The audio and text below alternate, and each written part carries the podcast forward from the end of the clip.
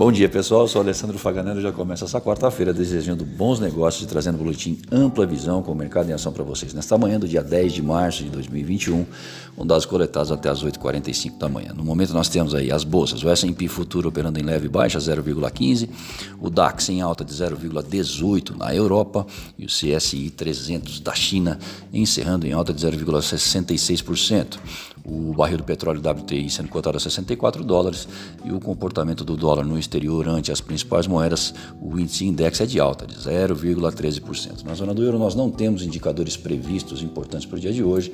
Nos Estados Unidos vão sair os dados do setor imobiliário às 9 horas, seguidos pela inflação do consumidor em fevereiro, esse é um dado importante, às 10h30 da manhã.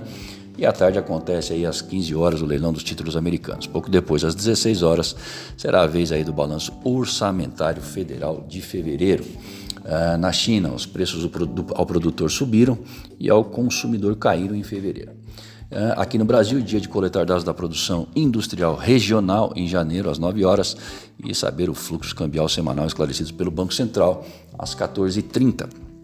Ontem é, nós vimos aí que o volume de serviços brasileiro é, avançou 0,6% em janeiro, frente a dezembro, com duas das cinco atividades aí analisadas apresentando ganhos. No caso aí nós estamos falando do setor de transporte e de serviços profissionais.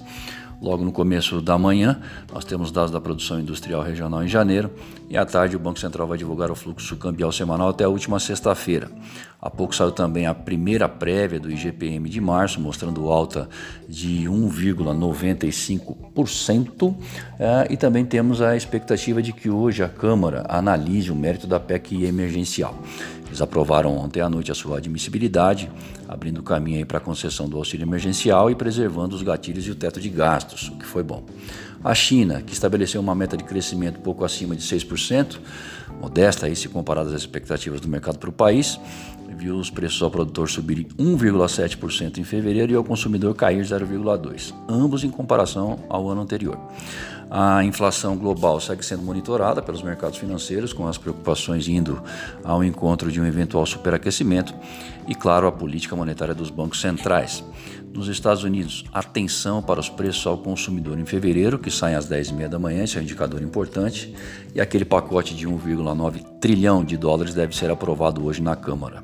Uma notinha, à tarde nós vamos ter aí é, o leilão no país dos títulos americanos, que são utilizados para financiar a dívida pública. O rendimento dessas notas é o retorno obtido pelo investidor. A tendência para a abertura do dólar no início dos negócios, às 9 da manhã, é de alta. Lembrando que o encerramento no dia anterior para o dólar foi de 5,8025 e para o euro foi de 6,9038.